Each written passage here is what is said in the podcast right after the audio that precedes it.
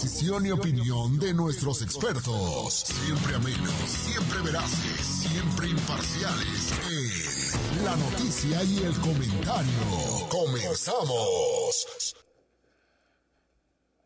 Hola, ¿cómo están? Muy buenas noches. Antes que nada, ¿cómo, cómo, cómo les van esta noche? Licenciada, ¿cómo está usted hoy? Hola, hola, hola, buenas noches. Muy bien, gracias. Una, otra nochecita calurosa, al parecer. Muy, muy calurosa, verdaderamente. Sí, sí, sí. Mire, ¿cómo está? Antes que nada, buenas noches. Estamos aquí en La Ley Dice. Recuerden seguirnos en todas las redes sociales como arroba la ley dice MX. Estamos en Facebook, estamos en TikTok, en Instagram, en la en que el usted- YouTube. en el YouTube, en, en- en todas, en todas, todas las que sean legales y moralmente correctas. Dices tú. Digo yo. Vamos viendo, ¿no? Y luego, bueno, ya, vamos al punto. Estamos hoy a 30 de marzo, estamos terminando Ya, este mes. Ya estamos por iniciar abril, este viene el Día del Niño, Sí, claro. vienen bastantes festividades. Pero ¿por qué es importante? ¿Por qué le digo la fecha de hoy? Porque el día de hoy es nuestro último programa de marzo. ¿Por qué es esto es. importante, señor, señora, ahí en casita? Porque cerramos el mes de la mujer. Esto no significa que durante todo el año vamos a ir tocando temas de relevancia para, para las mujeres, obviamente, también para usted, señora, ahí en casa. No se me infarte. Ya sabe que también estamos para usted. Pero el día de hoy queremos hacer una pequeña recapitulación Así es. Señor, señora, porque usted no sé si se dio cuenta, no sé si nos siguió en todas las transmisiones. Si no nos siguió, vaya a las redes sociales, arroba la ley dice MX, también estamos en Spotify, para que pueda ver usted todos los capítulos que hicimos en este mes de, de- de- de marzo, el mes de la mujer.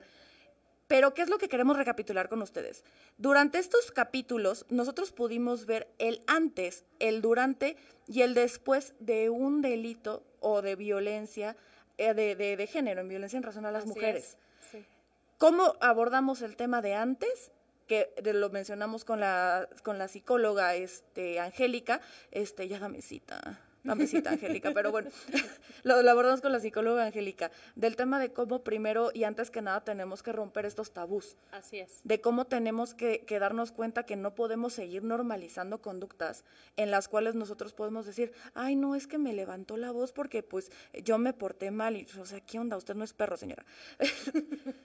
Entonces, empezamos con el tema de la psicóloga en, en- en este antes, ¿por qué? Porque requiere mucho valor. Y usted me comentaba, licenciada, Sí. que, que le ha tocado ver estos casos presenciales, de este, en vivo, de atender sí, a las claro. víctimas, en donde para que, para que lleguen usted, es que la cosa ya está delicada. Sí, mira, lamentablemente eh, el tema que trató la psicóloga es muy importante, ¿no? Uno como persona, si no tiene este autoconocimiento en el cual reconoces tus límites y sabes expresarlos a las demás personas, pues muy difícilmente vas a poder tomar decisiones como iniciar un proceso en, en materia jurisdiccional para hacer valer tus derechos, ¿no? Platicábamos esa vez con la, con la psicóloga que básicamente de lo que trata el empoderamiento femenino ahora es de reconocer nuestras capacidades como mujeres para después poder ejercerlas a través de los derechos que ya existen y hacerlas valer con lo que la ley dice, ¿no? Sí, porque es muy fácil decir, y lo hemos dicho, repito, vayan, al vayan otra vez al capítulo de la psicóloga Angélica. Pero justamente ahí abordábamos y decíamos la importancia en que nosotros tenemos que tener este valor, este poder, este, este empoderamiento, porque justamente, Justamente. así se llamaba el capítulo. Sí. Tenemos que tener esta capacidad de poder decirle a las personas de, oiga, a ver, espérate, esto no es bonito, esto no es normal, esto no me gusta, no me siento cómoda, no me está dando lo que yo necesito y lo que yo quiero. Entonces, ¿qué onda? ¿Qué está pasando? Para llegar con un abogado, para llegar a una denuncia, para llegar a este tipo de cuestiones, se requiere mucho valor, señor, señora. Si usted, señora, ya tuvo el valor, felicidades. Y si a usted todavía le falta un poquito de darse cuenta, de, de, de, de agarrar este valor, de decir, no, es que no va a pasar nada y él no va a cambiar, pues es que no necesitamos que la persona cambie, necesitamos que usted cambie. Claro. Una vez que ya platicamos un poquito de este tema, en donde también les recomendamos mucho que escuchen también otros casos, otras historias, otras, otras versiones, en donde usted tal vez pueda encontrarse, digo, hace mucho tiempo y hasta la fecha, ¿no? En los medios tradicionales, un poco exagerado, pero entiendo por qué lo hacen, o sea, Sí. entiendo que es para demostrar un punto, pero teníamos estos programas este de mujer casos de la vida real, Ah, claro. de que lo que callamos las lo mujeres. que callamos las que- mujeres, sí, este, sí. como dice el dicho y ay, este la Rosa de Guadalupe que es una verdadera joya. En muchos de estos capítulos también y tengamos mucho cuidado y tengamos ojo crítico cuando veamos este tipo de contenido. ¿Por qué lo digo? Porque digo, yo sí me he aventado dos, tres capítulos de estas cuestiones Sí. en donde la Rosa aparece y voy a perdonar a mi marido porque la familia no.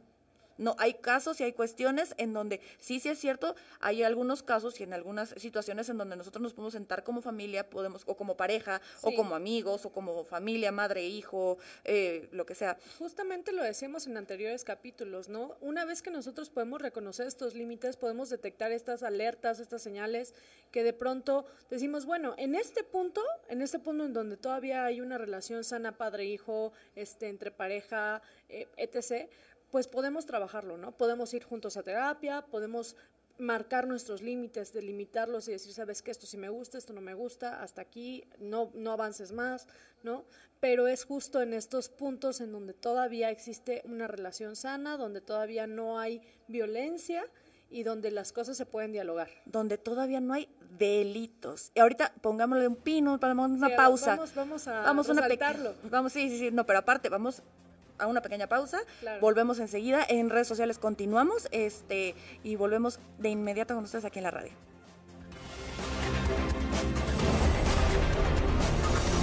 Tu opinión es importante. Envíame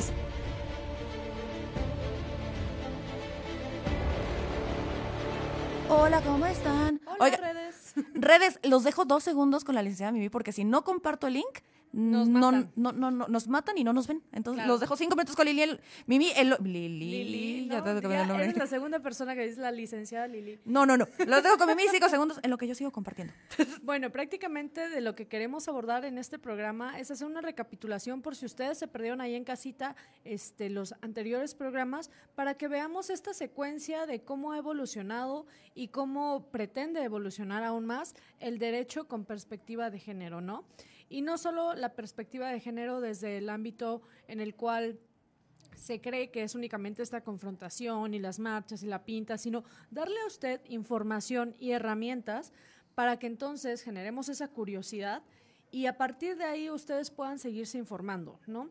Aquí la intención es visibilizar que realmente si este mes eh, o en otras ocasiones hemos tratado de enfocarnos en los derechos de la mujer, es porque históricamente ha habido una represión, ¿no? Una represión sistemática hacia los derechos de las mujeres. ¿Por qué? Lo platicábamos en su momento con la epístola de Melchor Ocampo y demás. Sigo tan atacada con eso, sigo tan ¿No nos la recuerden que nos atacamos? Sí, no.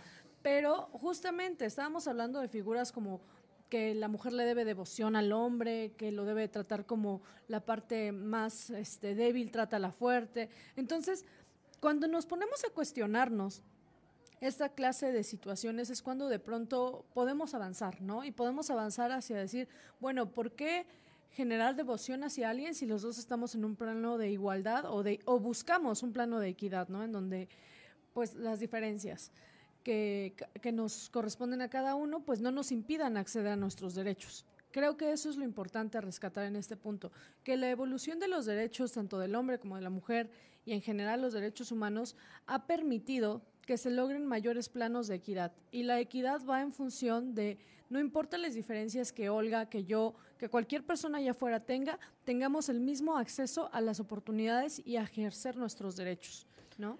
Y más adelante vamos a abordar un poquito más, ya, ya dejé el más adelante vamos a abordar un poquito más a desmenuzar, pero creo que sí es muy importante que sepamos desde un principio, desde ahorita, que justamente antes de llegar a la denuncia, antes de que lleguemos a al Ministerio Público, al abogado, no sé qué, necesitamos mucho valor para reconocer estas situaciones. Lo platicábamos en su momento, muchos casos de violencia en relaciones en general, o sea, porque lo repetimos, no es nada más un caso de la esposa con el esposo, el novio con la novia, ¿no? Esta violencia en razón de género se puede dar entre trabajadores, entre compañeros de trabajo, en, dependiendo jerarquías, estas situaciones se pueden dar en la familia de madre a hijo o de hijo a la madre. Estas situaciones se pueden dar entre hermanos, entre amigos, o sea, no, no hay limitaciones. Y todas estas, este, estas, estas diferencias las hago porque, porque sí es bien cierto que muchas se pudieron prevenir. Así es. Teniendo estos antecedentes en donde la persona puede estar emocional y, y lista para poder poner límites. Así es. Y es sumamente importante porque, y lo comentábamos en los capítulos, que es muy importante saberlo porque este... Sí, sí, escuché. Vamos a regresar a la radio y les termino la idea, pero nada más para terminar la idea, todo esto se pudo haber evitado si la persona hubiera puesto límites y que se pudiera platicar y que tal vez la otra persona se pueda dar cuenta. Y ya vamos a la radio. Póngale a la radio. También ahí estamos. Volvemos aquí con La Ley Dice, estamos aquí en la noticia y el comentario. Estamos platicando un poquito fuera de cámaras, estábamos este, a través de las redes sociales, arroba La Ley Dice MX, en todas, estamos en vivo. Estábamos platicando un poquito fuera de radio, de es importante hacer esta referencia a lo que, lo que les comentábamos antes, porque muchas veces este tipo de, de delitos, este tipo de violencia hacia las mujeres, a veces es prevenible y no digo que es la única, ¿eh? ojo, o sea, hay personas que no, no en, este, en este tipo de situación no encuadran, pero las que encuadran, que son relaciones ya con personas, eh, novio, novia, eh, esposos, amigos, compañeros de trabajo, en este tipo de cuestiones muchas veces se puede prevenir si la persona previamente pone límites, si platican, y lo platicábamos en otros, en otros capítulos, en cómo tal vez de que yo le diga a mi mide, oye Mimi, te encargo, porfa, no me levantes la voz, a mí no me gusta. Tal vez Mimi ni se había dado cuenta que me levantaba la voz. Así es, porque hay que, hay que tener en claro que a veces estamos inmersos en, en nuestras realidades que no notamos cuando transgredimos los límites de las demás personas. Pero justo conocer nuestros límites y el autoconocimiento va a permitir que podamos externarlos, ¿no? Y que era lo que queríamos recalcar en este inicio. Si bien hablaba yo hace un momento de esta represión sistemática que hemos vivido las mujeres a lo largo del tiempo, no menos cierto es que también este autoconocimiento que hasta ahorita estamos empezando a, buscar, pues también no, no se había dado, ¿no? Uno como mujer crecía en casa y le decían, vas a tener este rol en la vida. Y no nos lo cuestionábamos. Y atiende a tu papá, a tu abuelo, a tus tíos, a tu...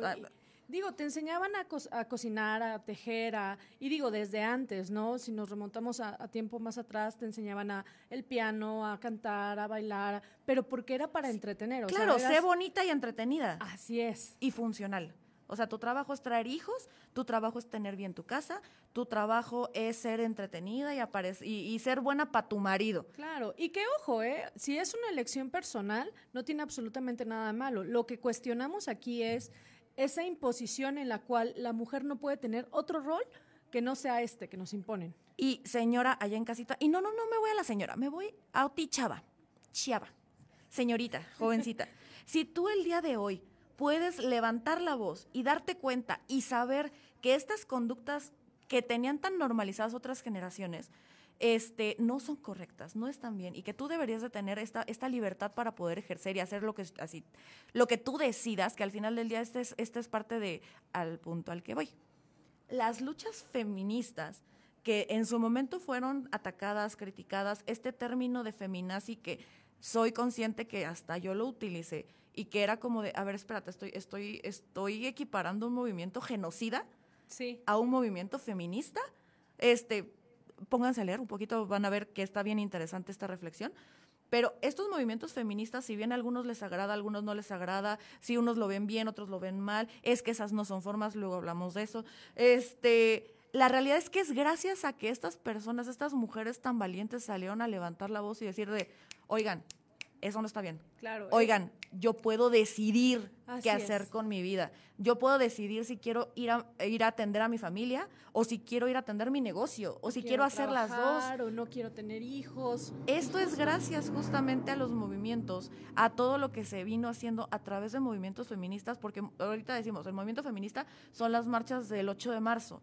Y no, o sea, esto viene desde hace mucho tiempo y nos comentaban, y ese capítulo, por eso le quiero dar esta sección en este momento, en ese capítulo, licenciado, usted no me pudo hablar del derecho a la mujer, de cómo fuimos ganando cancha. Justamente, y es que mira, a eso iba, o sea, decimos ahorita movimiento feminista, pero si nos vamos a la historia, a ver, el movimiento feminista, este término surge hace unos añitos, ¿sale? No es muy antiguo, pero a lo que voy es ese grupo de personas, en este, en este punto en específico, mujeres que se unieron para luchar por sus derechos, viene desde muchísimo antes. No es a partir de las marchas que lo mencionabas y que básicamente, ¿qué hemos logrado como mujeres eh, en esta lucha, ¿no? En estas marchas, en estas manifestaciones, anteriormente las que eran llamadas sufragistas, que eran básicamente las mujeres que exigían que exigían su derecho a votar y participar como miembros funcionales de esta sociedad. Entonces, es interesante notar que a lo largo de la historia hemos notado que la creación de nuevas leyes derivados de estos movimientos, tenemos eh, un claro ejemplo, la ley Olimpia, que ya platicábamos en otro capítulo, que son todas estas reformas a las leyes en las cuales ya se incluye eh, un tipo penal que sanciona la, pues sí, que alguien publique fotos, invada tu, tu privacidad, que divulga tu privacidad, ¿no? que haga la distribución. Tu intimidad sexual. También está la, la, ley Ingrid, que se dio justo derivado del terrible feminicidio de Ingrid, en la cual expusieron fotos de la investigación, en la cual ahora ya se sanciona que alguien pueda publicar de forma masiva esas fotos que únicamente corresponden a la investigación, porque, oye, está terrible de que después de vivir un feminicidio tan espantoso como fue el de Ingrid, todavía publiquen esas fotos. O el tema incluso de la revictimización de las, de las víctimas, valga la redundancia, en donde se, se anuncia un, un, tema, por ejemplo, de acoso sexual, de abuso sexual, y el típico de, pues es que seguramente andaba con no sé quién, cuando una mujer desaparece, seguramente se fue con el novio, ¿qué le importa? O sea, últimamente es un tema, o sea. Claro, y ahorita que lo mencionas, perdóname que te interrumpa, por ejemplo, esto de, de las mujeres desaparecidas, todos tenemos la idea de que tenemos que esperar 24, 72 horas para poder denunciar y derivado de las del movimiento feminista y de estas luchas, oye, tú puedes denunciar que la persona desapareció desde el momento en que te das cuenta. Exacto. Y eso va ha permitido salvar muchas vidas, ¿no? De hecho, y me acuerdo mucho, hace muchos años, este, bueno, más hace como dos años, pon tú, me acuerdo de, de el diputado Mijis, que en paz descanse, por cierto, también hablaremos de ese tema, muy importante que lo atacaron en redes porque él comparte una información en donde se está buscando una chava. Una chava desaparece y el Miji se une así como de, oigan, banda, pues hay que ayudar a encontrar a esta chava. Y resulta que la chava, en pleno ejercicio de su libertad, no nos importa su historia, pero en pleno ejercicio de su libertad, esta chava andaba, andaba de fiesta. Y está bien. Moral o no está, o lo que hubieras avisado, lo que sea, la familia se preocupó y la chava estaba bien y me encantó, o sea, algo me encantado del Mijis, que en paz descanse, repito, era su congruencia en comunicación en cómo hablaba, porque justamente cuando lo empiezan a atacar de, ya ves, y tú subiéndote al tren, y tú subiéndola, que, que la busquen, y que pobrecita, y ella andaba de loca, y no sé qué, y el Mijis muy inteligentemente dijo, voy a seguir compartiendo estos casos, porque ojalá que todos los casos en donde se busca una mujer estén nada más de fiesta, ojalá. Y fue como de, wow, el señor sabía cosas, el señor era bien inteligente. Y, por supuesto, ¿sabes? Digo, en México el movimiento realmente se, se, fortaleció a raíz de tragedias que fueron las, las llamadas muertas de Juárez, que a ver, ojo, no era como que en Ciudad Juárez eras mujer y te morías, no, o sea, era, te estaban matando, ¿no? Y, y fue una situación bastante fuerte para el país y a raíz de eso empezaron a legislar sobre el feminicidio, que es este tipo eh, penal específico en el cual se sanciona la violencia de género pero antes de eso, han existido leyes y tratados internacionales que ya veían este tema de la protección para la mujer, ¿no? Estaba la Convención Belén do Para, que era justo para garantizar los derechos de las mujeres a una vida libre de violencia. Está la Convención sobre la eliminación de todas las formas de discriminación de la mujer. Está la Ley General de Acceso a las Mujeres a una Vida Libre de Violencia, pero es justo lo que en otros momentos platicábamos. Las leyes de materia internacional y después la Constitución tienen que ir permeando a las a los organismos y a nivel estatal, ¿no? Y también como lo comentábamos, creo que fue con la psicóloga Angélica, es que la señora es, mire, viva, viva también. Porque le repito, yo aquí yo no sé nada, yo a mí no me consta nada, a mí yo, yo, pasé de, de, de, pronto ahí por alguna facultad de derecho y no terminé, pero pasó a saludar. Pasé a saludar, no una cantidad de amigos que yo quiero retomar en el siguiente, en el siguiente corte, en, bueno, después del corte, que ya vamos a un corte, después del corte les quiero retomar esto porque justamente creo que es muy importante, este, la, la, las leyes se adaptan a la realidad actual. Así es. Es muy importante esto, por qué se quitan y por qué se ponen. Pero vamos a un corte comercial en la radio, continuamos en redes para que nos cuenten ahí ustedes qué saben, qué opinan. Usted también, eh, ayúdeme, ayúdeme, enséñame. este programa. Pero vamos a un corte y enseguida regresamos.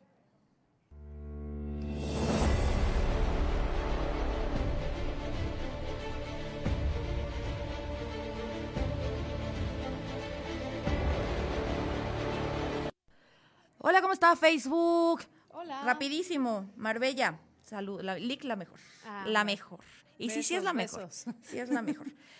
Ay, de repente siento que me, me explayo tanto en Facebook que es como de, ¿sabes qué? No sabes cómo me gustaba el Mijis. Sí. O sea, en paz descanse mi querido Mijis, tuve la oportunidad de conocerlo alguna vez y te juro que como era en Twitter era en persona. Es que creo que rescataste algo bien importante, la congruencia, que es algo bien difícil de encontrar en las personas. O sea, Y, no, y es que este señor justamente le criticaron mucho porque era un, un diputado que sale de- del- de- del cholo, o sea, era un cholo Sí. que mm, a través de su trabajo, su esfuerzo y de cómo él creía mucho, y de hecho, sabes que lo conocí, que fue una vez nada más, que me platicó de cómo él quería como integrar, o sea, como de, yo no estoy en contra del movimiento de los grafiteros, del cholo, o sea, de esta cultura urbana, Claro que no, pero claro que hay formas legales y hay formas que también tanto el gobierno se les debe como ellos les deben al gobierno. Pero lo decía de una forma tan, tan, tan auténtica, tan congruente, que creo que eso es algo que, ojo ahí, si alguien me está escuchando que se dedique y le gusta la política, es bien importante, la congruencia. O sea, no puede ser que abajo tú seas como de, ¿qué onda, carnal? Y arriba en el presidio de, hola, ¿qué tal? Buenas tardes. No, y lo que decía, ser auténtico, ¿no? Se nos olvida a veces que los legisladores, diputados, senadores en su momento, pues Son personas. Son personas, o sea, se supone que esa figura se generó para que hubiera representación de los intereses de la sociedad. O sea, ¿qué quiere decir? Que si el Mijis de pronto venía de una cultura eh, de cholo, pues claro, él estaba llevando la voz de esas personas porque es un grupo. Ese grupo sociedad, lo eligió Claro. para que represente su voz en el Congreso sus local, me parece. exactamente, o sea. que si tuvo, que si no tuvo, que es que también estaba, me vale. Auténticamente me vale, porque creo que necesitamos mucho de personas que justamente se eligen para ser la voz de y que se mantengan congruentes con. Así es. No voy a atacar a nadie, sigo, No. sigo, sigo. yo vi la cara, ahí. yo vi la cara. La congruencia, señores, creo que es muy importante. Seas del color que seas. A mí, de verdad, a este punto de mi vida, ya no me importa el color que seas. Pero si yo veo un político, una persona congruente, e incluso lo vi con Samuel García. Justamente, me lo mira, Es que no, él y Mariana me parece conectadas. impresionante la congruencia. O sea, ojo, no estoy hablando de plan de gobierno, ni Sí, de no, no, logros, ni. O sea, simplemente que las personas son auténticas y así como se muestran en cámara, se muestran en un presidium, se muestran en su casa, se muestran, ¿saben? Ay, no, señor, señora, de una vez allá en redes, o sea, yo les aviso, si ustedes me ven en- afuera, yo no soy así, ¿eh? Yo sí de una vez les digo, yo no soy así. Yo no soy así. Yo, yo, yo no veo de entrada. Entonces, salúdeme de cerca. No, no es cierto. No es cierto, no es cierto. Puedo. De una vez, a mí no me digan nada, no, neces- yo no sé sí, nada. No, pero creo que es muy importante y eso se nota, eso Sí. se siente. O sea, y eso es de pronto que a mí me ha pasado, digo, yo tendré favoritos o no favoritos, pero tengo favoritos o no favoritos personas. Sí. O sea, eh, si yo te hablo del Mijis, no significa que no, el PT es lo máximo. No. No. O es que a mí Samuel García, yo Movimiento Naranja, No, tú, no, tú, no, no. es la persona. Las personas en su momento también, por ejemplo, no sé si a mí cómo me fascina, y lo voy a decir aquí, Javier Villacaña de, de aquí, Sí. Oaxaca, presidenta municipal de hace mucho tiempo, esa elección vamos viendo. Ay, la última, es que como me ataqué. Pero él se me hace un- una persona congruente, o sea, es un señor congruente, o sea, tú lo ves, es como el tío, es, se te hace muy familiar. Entonces, esa es la parte donde yo digo, o sea, justo la congruencia de los políticos, de estas personas que nosotros elegimos para que nos gobiernen, para que nos, no- para que sean nuestra voz, para que nos representen, porque al final son representantes del pueblo.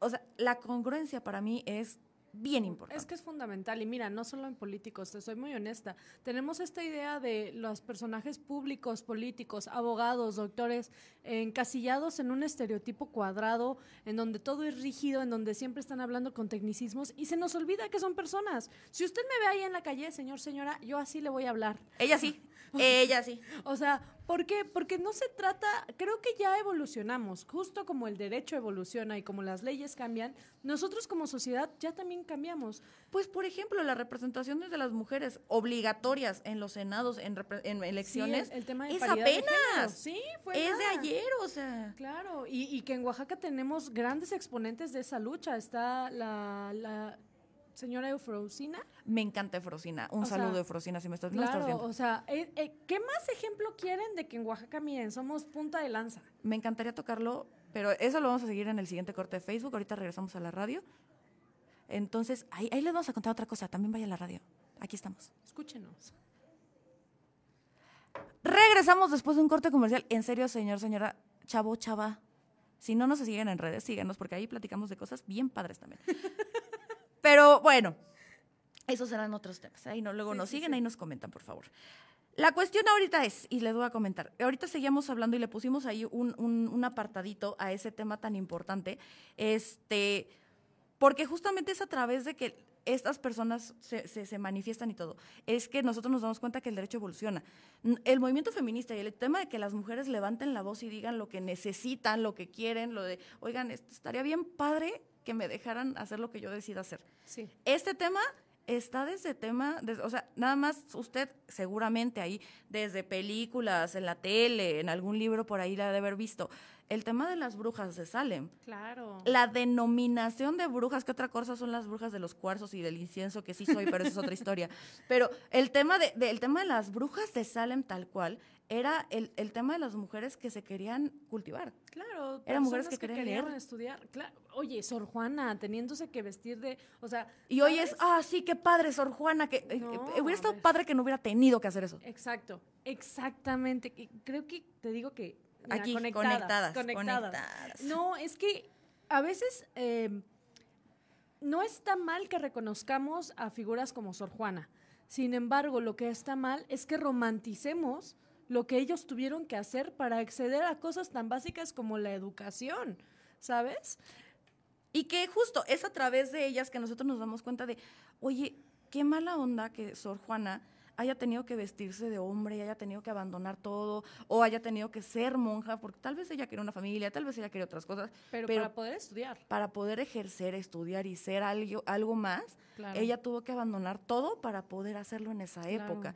Y seamos muy honestos, digo, voy a ser muy honesta, le repito, señor, señora, allá en casita, yo no sé nada, pero estamos hablando de hace mm, 500 años fácil más, y de una vez lo digo, Sí. o sea, no me sé la fecha, soy una inculta, perdónenme, pero estamos hablando de la época de Sor Juana, Sí. ¿Y cuántos casos, señor, señora, y seamos bien honestos, cuántos casos conocemos de mujeres que tuvieron que abandonar cosas para seguir sus sueños? Tuvieron que abandonar, tal vez en algunos casos, y apenas lo escuché en un podcast de una niña muy blanca y privilegiada, si gustas, Sí. pero una niña donde le tuvo que mentir a sus papás de, no, yo estoy estudiando aquí macramé, Sí. cuando en realidad ella estaba estudiando una ingeniería en algo y era, es que le tengo que mentir a mis papás porque nunca me van a dejar estudiar, ellos dicen que todavía tengo que estar en casa. Este capítulo, eh, o sea, este podcast que vi fue de esta semana. Sí, sí, sí. Es que hay que entender que estas personas, a las cuales a mí me encanta llamarlas disruptivas, porque justo generan este eh, rompimiento de esquemas, o sea, los rompen y se salen del cascarón y te dicen, oye, pero ¿por qué? Pues no, no ha acabado, o sea, nos hace falta mucho por avanzar, hay muchos lugares en donde todavía tenemos que posicionarnos como mujer y ojo, no solo como mujeres, ¿eh?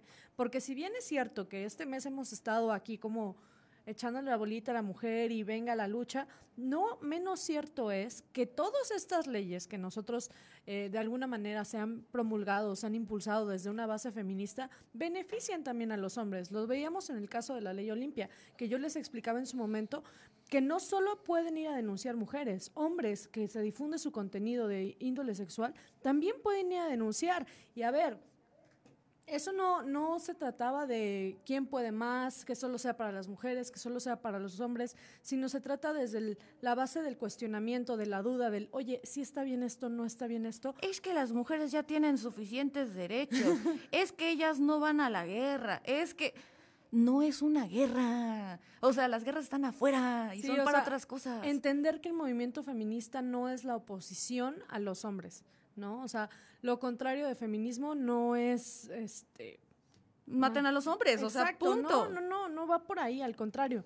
Se trata de generar posturas de e- equidad y de igualdad entre hombres y mujeres y dejar de perpetuar estos estereotipos, ¿no? Y justamente, y lo platicábamos fuera de cámaras, ¿no? O sea, de pensar que las mujeres sufragistas, que es lo que comentaba hace un momento, licenciada, de que fue en 19... De nuevo, no sé fechas, licenciada. Bueno, las, las mujeres sufragistas. Las mujeres sufragistas, mejor explíqueme esta historia de que fue en 1950. Pues no tiene mucho, ajá, como en el 33, una cosa así. Ahorita no tengo, ahorita no tengo el dato en específico. Creo que fue en el 40 por ahí, porque me acuerdo que yo lo que pensaba es como de, madres le tocó a mi abuelita.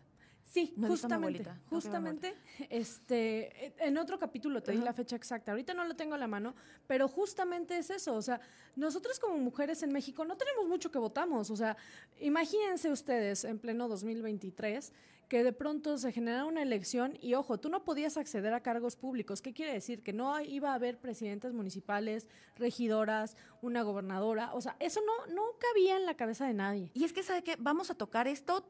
Ojo, esto no es tema político, eso se lo dejo a Jaime con mucho respeto. Pero aquí lo que vamos a ver es cómo desde esta ley, para no meternos tanto en problemas, cómo desde, desde esta ley podemos ver justo cómo evoluciona el Así derecho es. conforme las necesidades y los requerimientos de la sociedad en ese momento. Voy a un punto. Imaginemos, repito, no es la fecha, ¿eh? no, me, no me ataque. Hay maestras de historia que me enseñaron, lo siento mucho, Mari Ahorita Carmen. te conseguimos la fecha. Pero ponga usted, en 1940 fue que las mujeres este, se levantan en manifestación y dicen, yo quiero votar, quiero que, que se me considere. Y entonces los hombres nos dicen, órale, está bien, tú dinos qué de estos hombres te va a gobernar. Y es como de, ah, cámara. claro, un hombre, un hombre va a saber qué es lo que yo Sí, sí, sí, que hasta la fecha existen paneles del Día de la Mujer con puros hombres, pero bueno, es otra historia. Este, No, entonces, era en el 74. 74, sí, sí. imagínese. O sea, mi mamá, Sí, o ni sea, te vayas a tan lejos, a mi mamá le tocó votar, o sea, sí. Al año, a- a- ya no voy a decir más porque voy a revelar la edad, pero poquito tenía así de que, antes de que mi mamá naciera, de que las mujeres pueden votar. Y entonces, pero le dijeron, puedes votar, pero tú, o sea, tú, tú quédate en tu casa. O sea, vota, pero, pero desde, desde ahí, ¿no? Ahí quédate. Viene una segunda manifestación, por así decirlo. Disculpe. Viene una segunda manifestación en donde justamente las mujeres dicen, oigan, estaría bien padre que yo pudiera acceder a estos cargos, ¿no? Que yo pudiera hacer, que yo pudiera aspirar. Oigan, creo que yo podría hacer una buena representación, yo podría ser una buena diputada, yo podría ser una buena regidora, una buena gobernadora. Este, me dan chance. Y es como de, ah, sí, te voy a dar chance, pero pues, tú ya puedes meter tu nombre. sí.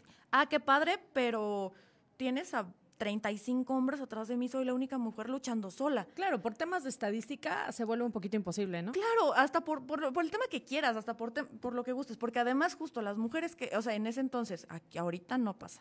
No, eh, no, No estoy hablando sucede. hace mucho tiempo, no se me distraiga, pero en esos tiempos, mujer que quería entrar era como de, ella está porque es la amante de.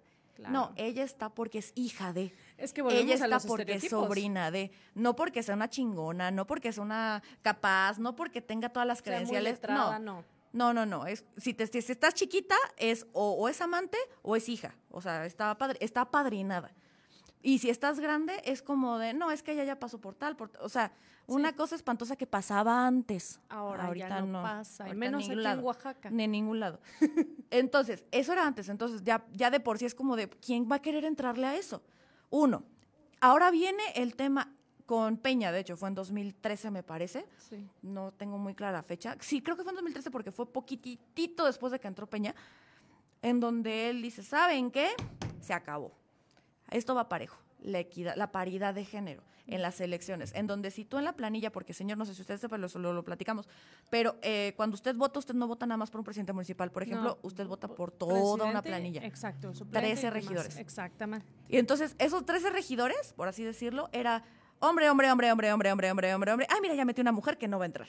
Claro. Entonces, ¿qué es lo de que suplente, de suplente, claro. Sí, eh, pero si todas las mujeres son suplentes, ¿cuál es la queja?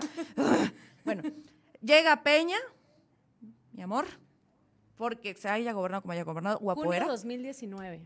2019. 2000, o sea, estamos hablando de nada. 2000, no, yo tengo, ahí sí. Otros sí, datos. Sí, yo tengo otros datos. Según yo fue en 2013 porque justamente la campaña Sí. de Peña fue muy girado a las mujeres, en donde se vuelve tema. Creo que fue primero en su partido, Ajá. en 2013, y ya Así después tal vez lo hace constitucional. Sí, sí, sí. En 2013 él dice, Justo ¿sabes 2019 qué? En mi partido, en mi, primero empiezo por mi casa Y ya después y ya veo, el y ya, país. exactamente, primero en mi casa, que era mi partido, en el, en el partido donde, de donde es Peña, el PRI, él es donde dice, aquí va a haber paridad. Y desde aquí ponemos el ejemplo.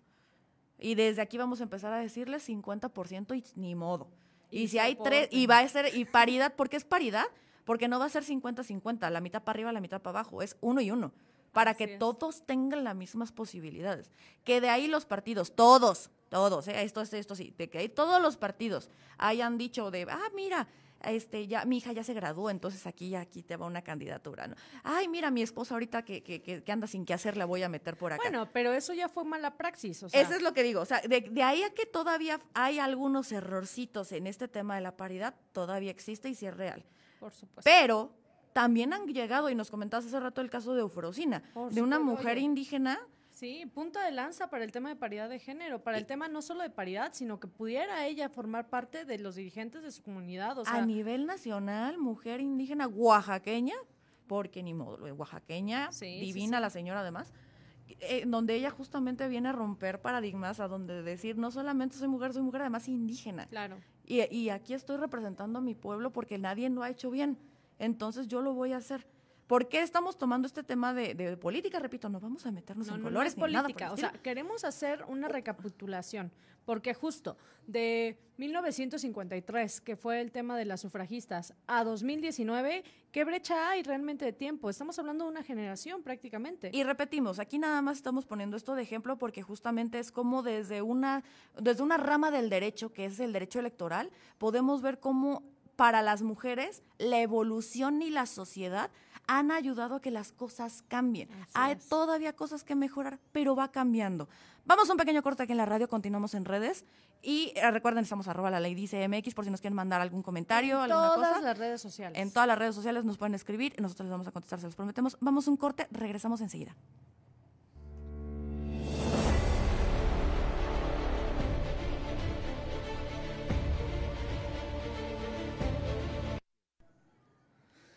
Hola, ¿cómo están? Oye, ¿qué hora es? Ya, ya es el último. Ya es el último, ¿verdad, Lalo? Ok. Se nos fue la vida. Se nos fue la vida, pero creo que sí es importante. Ahorita vamos, tenemos que cerrar fuerte, ¿eh? Tenemos que cerrar Venga, fuerte. se Ahí denos- fuerte. Denos, denos unas ideas allá. No, no, no sé ideas. Nosotros sí sabemos qué vamos a hablar.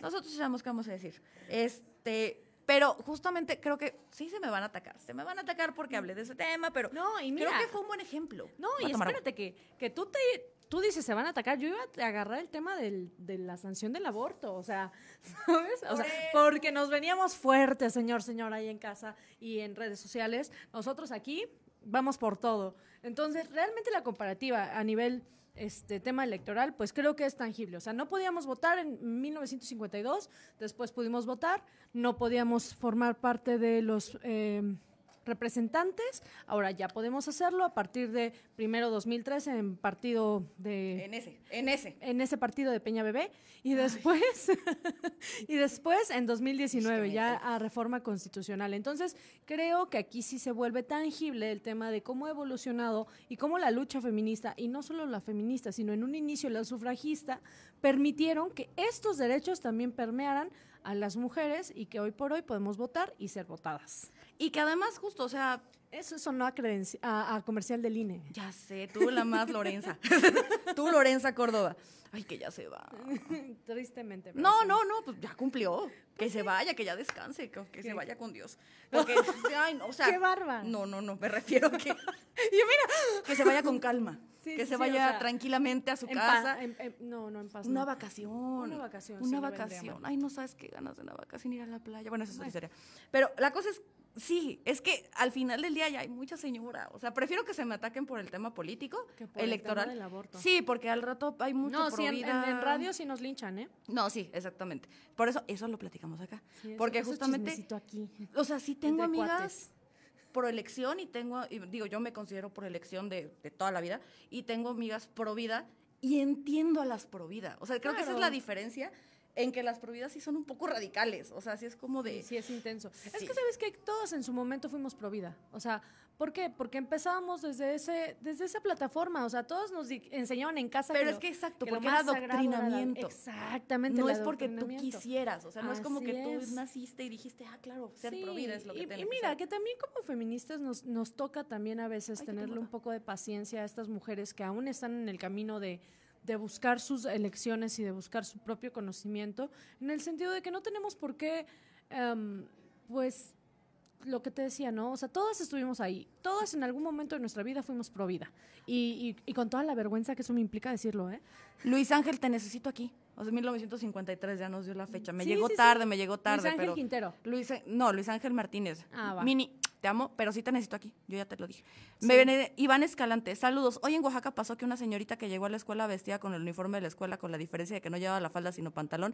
Las autoridades escolares le negaron la entrada y dije y le dijeron prácticamente que buscar otra escuela porque vestirse con pantalón no es lo correcto. Vamos a tocar el tema, pero nada más, Iván Escalante, te quiero hacer una aclaración. Esto fue la semana pasada y Sí. no fueron autoridades de la escuela. Ellos mañosamente pusieron a los padres de familia. La asociación de padres de familia fueron los que dijeron. Sí, porque de esa manera la yo escuela les- claro, cubre. La escuela es de no, por mí que Sí, se pase. lava las manos. Aquí no pasó nada, son los papás los que Muy no a la dejan. Pilatos. Claro, y que de hecho esta noticia, Iván, de esta niña que, que, que, que desafortunadamente no la querían dejar entrar Sí. por, por, por, por- Por por hacer lo que quisiera. Sí. Volvemos al tema que los derechos, es- derechos humanos es la libertad de poder hacer lo que Sí, tú decidas. sí. que no afecte el- a las El libre personas. desarrollo de la personalidad, o sea. Totalmente. Entonces, esto sale también, y por eso no se escuchó tanto, Iván, sale cuando es lo de esta niña de Tehuacán que la matan de, Sí, con- también. que- con el que- tema de bullying. Sí, sí, y, sí, que, y que luego esta niña la que la, la que la mata, que justamente ya hablamos de la intencionalidad, Sí. ¿no? Sí, pero- que se pretende dar la fuga y bueno, todo un rollo. Iván, te prometo que ahorita después del corte, bueno, no sé si me permitan, pero te prometo que sí vamos a seguir tocando el tema, pero eso ya pasó y al final del día sí dejaron que la niña entrara, porque pues, son derechos humanos. Ganamos. Son derechos humanos. Dejen que la gente haga lo que quiera. Exactamente. Es que dice Lalo. Sí, sí, nos, nos comentaban también, también se comentó aquí en la radio. También escuché aquí los otros contenidos. Regresamos aquí en La Ley dice MX. Seguimos aquí. Ya nada más para terminar. ya, ya, ya. Ya, nada más para terminar. Recordemos que en el primer segmento les comentábamos. eh, la- antes, de, de- de- antes del delito, por así decirlo Antes de cualquier cosa, antes de cualquier cosa, salud mental, ir a terapia, hablar las cosas, Autoconocimiento. dialogar, autoconocimiento, poner límites, que es bien importante. Esto es, entender el empoderamiento. claro, también de otro lado, también entender este, también pone- poner los límites también influye porque, porque es tan importante. Porque si bien no en todas las situaciones es una relación, no en Sí. todas las relaciones conoces a tu agresor. Sí. O sea, también hay personas que simplemente mujer y hacen barbaridades. Esa persona tuvo a alguien que lo pudo haber detenido Claro. o denunciado antes o lo que sea. Entonces creo que salud mental es bien importante como prevención. Ya en el tema de las leyes que existen hoy en día, nosotras, están los códigos, están las leyes, están todas las cuestiones que ahorita les va a decir la licenciada, pero esos ya existen, o sea, es nada más saber cuándo y cómo aplicarlas o asesorarse con abogadas, abogados excelentes, este, que existen en todos lados y que los pueden ayudar y asesorar para poder para que, para que haya justicia, para que su caso tenga, tenga, tenga relevancia jurídica y que se pueda llevar a cabo y que la otra persona deje transgredir sus derechos. Ahora vamos al siguiente punto, que es el después. Como víctima, ya denuncié, ya el cucaracho ya me está pagando. Híjole, y fíjate que es un tema bien difícil porque yo considero que debería de ser como materia en todas las escuelas que conociéramos las leyes que nos dan derechos como víctimas, porque todos en algún punto de nuestra vida lo fuimos, lo somos o lo seremos, lamentablemente, ¿no?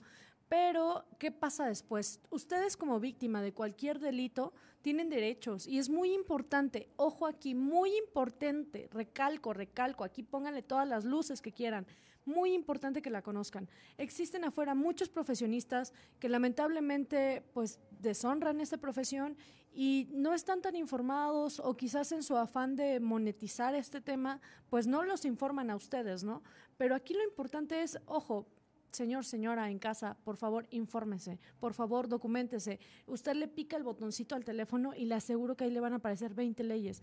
La Ley General de Víctimas, que es una ley preciosa, este, establece un montón de derechos para las víctimas. Tenemos derecho a la justicia, derecho al acceso a, salud mental, justamente, atención psicológica, médica. Tiene usted derecho a participar en el proceso. Platicaba con un compañero en el despacho, este, grande, el maestro Juan Carlos también.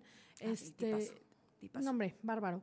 Que justo una de las grandes aportaciones de la reforma en materia penal en, de 2018 fue la creación de la figura del asesor jurídico, porque antes la participación de la víctima en los delitos estaba limitada al Ministerio Público. Aquí nada más tantito clase de derecho para los que no sabemos, así como yo. Cuando tú eres acusado, Sí. tú tienes que conseguir a que te defienda o también el gobierno te puede Sí, asignar uno, también hay unos de, de oficio. Pero normalmente tú como acusado, tú, tú buscas cómo defenderte. Sí.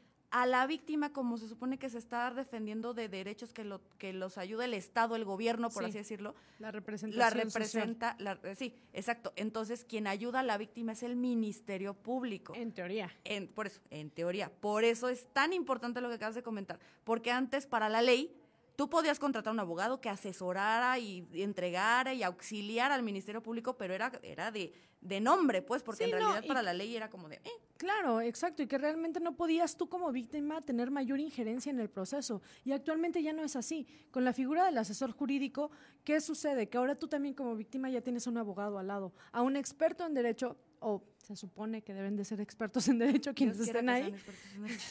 Exacto, que te está diciendo, ¿sabes qué? Tú tienes derecho a una verdad histórica, tú tienes derecho a la justicia, tú tienes derecho a que se, que se reaccione y que se realice dentro de los plazos, tienes derecho a medidas de protección y bueno, hay N cantidad de derechos. Qué importante lo que acaba de decir abogada, la verdad histórica, y qué importante también abogados capaces, competentes, expertos. ¿Por qué es esto importante? Porque hemos visto, y justamente lo escuchaba hoy sobre otro caso, fíjese, uno que se volvió muy mediático, en donde se habla, donde los abogados, porque también existen Sí, sí, abogados que, que, que mala praxis, este, o sea, que hacen mal las cosas, en donde, no, sí, Mimi, tú demanda.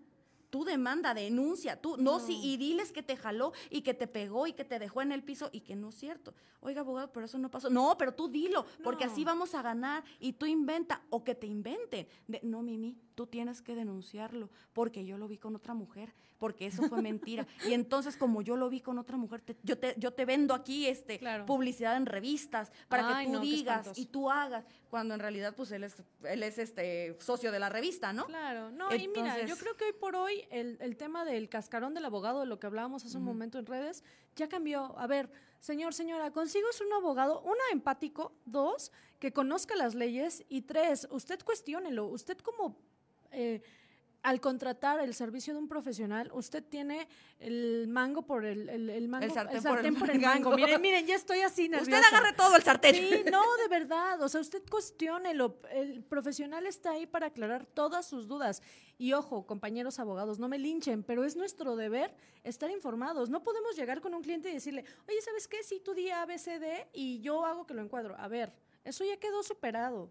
¿No? Y también tengamos la, la honestidad y el valor como abogados de de pronto decirle, ¿sabes qué?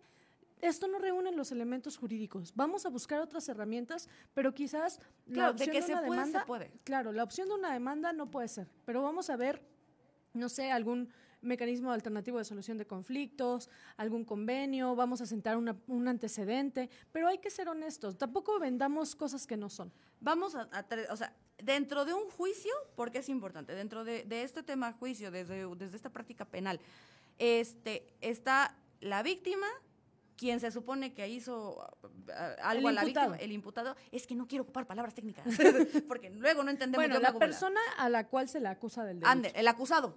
Está la víctima. Esa es en otra etapa procesal, pero vamos a El llamarle acusado. acusado para Yo no efectos soy prácticos. abogada, a mí no me van a linchar. efectos prácticos. la víctima, el acusado, el, el, este, el, el autoridad, que en este caso es el Ministerio Público y el juez, ya sé que son figuras de, pero está la autoridad, pero también están, está- están los asesores jurídicos. Así es. No nos metamos con la autoridad ahorita. Vamos a hacerlo, ¿eh? Ojo, sí lo vamos a hacer. Pero ahorita dejémoslo a un lado Aquí porque parejo. a la autoridad dejémosla como las leyes. Y las leyes existen y están bien padres y bien bonitas. Y al final del día la autoridad va a contestar con las leyes que nosotros le digamos y va a contestar con lo que nosotros le aportemos. Entonces, a través de las leyes. Si, es que yo le traje la pestaña del amante. eso pues no. No, está en la ley, eso no... Que aunque- ojo, en un pero- delito se pueden aportar datos de prueba, pero ese es otro tema. Exacto, o sea, pero vamos, vamos, vamos al hecho en concreto de, es que yo quiero que con esa pestaña usted encuadre este delito. Es, no, no puedo. Pero usted está obligado. No estoy obligado. O sea, la ley dice que yo tengo que aportar esto, que usted tiene que hacer esto. Entonces, a la autoridad dejémoslo a un ladito. Creo que me voy a ir en este segmento con los abogados. Sí. Tanto Danos los- duro. Sí, ahorita sí, agárrate, Mimi. Tanto a esos abogados que no quieren tomar los casos por, por, por misóginos, así tal cual. Sí. Abogados en donde, ay, no, yo no voy a buscar, yo no voy a hacer nada porque esta segura anda de loca. Y seguramente por eso el marido le quitó la pensión. Que mira, es una fortuna. Mejor si te toca un abogado así, mejor que no agarre tu caso. Y existen los otros en donde, al contrario, donde, ah, no, es un tema de mujeres, voy a ganar fama con esto. Tampoco. Y entonces voy a hacer, es que a mí me pisaron el pie. No, tú di que casi te mataron y que te agarró con un Y que arma. fue intento de y que fue feminicidio. intento de feminicidio. No, no, no. no, tampoco. Feminicidio Ninguno de los dos extremos es sano. Exacto, busquen y así, así como usted busca Un su- buen doctor. un buen doctor. ¿Usted por qué siempre va al mismo doctor? Porque es el que la escucha, ya tiene su historia, ya sabe cómo es, la conoce. Oiga, doctor, le juro que yo no me comí el pastel aunque tengo diabetes. Eh, no se haga, señora, yo sé que sí lo hizo. Así Mejor es. dígame la verdad. Y así como usted con el doctor dice la verdad, con su abogado también diga la verdad.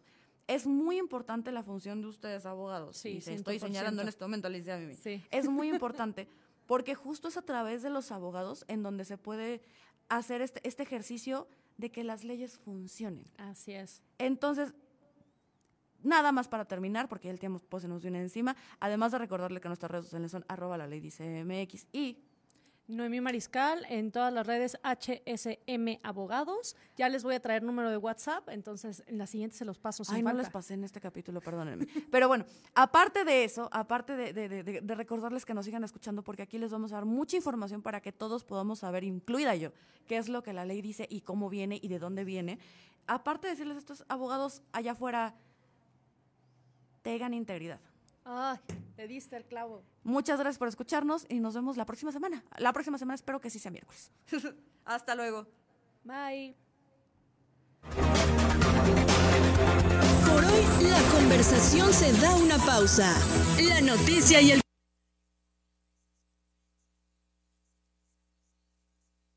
La noticia y el comentario.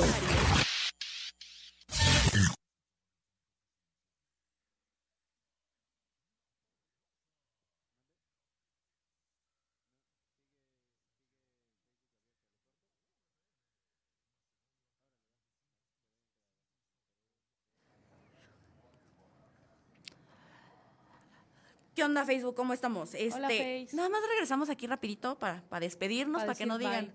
esto ya fue, esto- esta- estas groseras ya se fueron. No, no, no. Pero nada más agradecerles mucho, creo que, que digo, yo sé, licenciada Mimi, que nos van a tocar otros 8 de marzo si vamos a poder Sí. seguir explotando el tema. Queremos abarcar demasiado, obviamente, eh, y como lo decíamos en el, en el corte pasado, ¿no? Eh, nos hubiera encantado hablar del tema pro vida, el tema pro aborto, el tema que al final de cuentas no es pro aborto, es pro elección, porque al final del día se van a seguir haciendo los, los, los abortos, porque sigue siendo decisión de las personas continuar o no continuar. Sí. Pero no, no nos vemos un tema leve, nos vemos un tema que podamos platicar allá afuera, que es el tema electoral, para que podamos entender y trascender cómo es que las leyes pueden evolucionar y que como no es de ahorita, no es como de estas locas feminazis, como dicen algunos No, hombres no, no, todavía. O sea, esto trae historia. Es que sí, yo sigo impresionada. Lo de las brujas de Salem, o sea, es Sí. como, es antiquísimo. ¿Y cuántas mujeres no mataron nada más porque por alzar la voz? Sí, Es, claro. No, vete a tu casa. Sí, no, ¿y cuántas mujeres se perdieron en la historia? Porque digo, ahorita tenemos a, a Sor Juana, en su momento de Frosina, claro que ya pasó a la historia, pero ¿cuántas no quedaron silenciadas? ¿A cuántas no sí las mataron? ¿A cuántas se perdió su nombre en el olvido? Y es por todas esas mujeres que yo creo que hay que reivindicar este movimiento. Que por cierto, busquen en TikTok, perdón, Sí. todas las mujeres que participaron en el movimiento de la revolución. Sí, está padrísimo, o sea, y, y ¿Y que... que, cuándo las habías oído? Exactamente, a eso es a lo que En voy. mi libro de historia no vienen. Ahí nada más Ah, estaba sí. Josefa, que nada más era la esposa de, Ajá, y que, prestó les la avisó. casa, ajá, ándale, la casa para las reuniones y preparó el té. Puta, Josefa hizo un chingo de cosas. Les voy a pasar luego también, ahí me recuerdan, de una, una ponencia justo del tema de las mujeres en la historia y de lo Sí. importante que fueron. Pero justo el hecho de que las mujeres en algún momento decidieron levantarse y hablar y decir, fue lo que logró que hoy estemos hablando y diciendo. Y que cada vez po- podamos más hacer lo que queremos. Claro. O sea, es, de nuevo, Tener esa capacidad de decisión. los derechos de las mujeres únicamente buscan que nosotros podamos elegir. Así es. sin hacerle daño a un tercero, obviamente, eso, eso ya, sin, sin afectarle, afecta Sí, nada más. sí, no. Simplemente yo, yo, ¿qué quiero hacer? Yo, conmigo, de mí, para mí. Sí, yo si quiero ir en pantalones a la escuela, puedo ir en pantalones a la escuela, o sea. Exactamente, yo si quiero ir en falda, voy a ir en falda, si quiero no ir, no voy, si quiero ser la mejor, voy a ser la mejor, pero no porque me lo digan, me lo impongan, me lo digan, no, no, o sea, nada, es porque yo elijo, y creo que eso es lo más importante que nos debemos llevar de, esto- de esto- de este mes de marzo, es entender que el tema de las mujeres, sus luchas, es algo tan fácil y tan sencillo como que las mujeres están allá afuera pidiendo que, los de- que las dejen elegir lo que quieren hacer. Así es. Punto. Quieren elegir cómo vestirse, quieren elegir a qué hora salir, a con quién salir, qué hacer. O sea, es elección. Sí, es, es justo, elección de vivir la vida en paz, ¿no? Exactamente. Por esta semana los dejamos. Yo no quiero tener más tiempo aquí a, a- a la cabina todavía Sí, pendiente no, de no, no, nosotras. no, Nos- gracias. muchas gracias a cabina ahorita que nos hizo favor. Ya nos decía bien Lalo hace ratito. Si tienen alguna duda, por ejemplo, del tema de, de- de esta niña, este, que no la dejaron entrar a la escuela porque tenía pantalón. El tema se toca también aquí en la radio, en, en, en nuestra- en la página de Operación Oaxaca o en la radio, este, en Ahí pueden la- tener más la- información. Justo, en los la espacios de Poderosa, noticia. La mexicana. dos y media a cuatro, de ocho a nueve. Y pues aquí, Aquí, aquí, aquí, por supuesto. que aquí de pronto, eh, no lo quisimos tocar en su momento porque todavía no estaba muy resolutivo de qué había pasado. Ya ahorita Sí. podemos decir que ese tema fue, no fue la escuela, la escuela se lavó Fueron- las manos Fueron los padres de familia. diciendo que era la comité de padres de familia. Al final,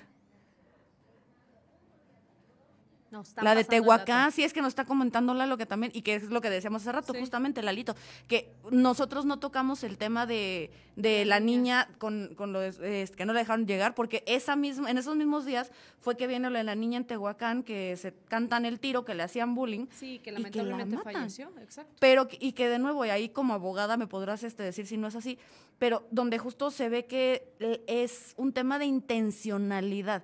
O sea, si bien la niña hubo una riña, hubo un pleito, no sé qué, yo estoy segura, segura Sí. que la niña que mata a la otra niña no quería matarla.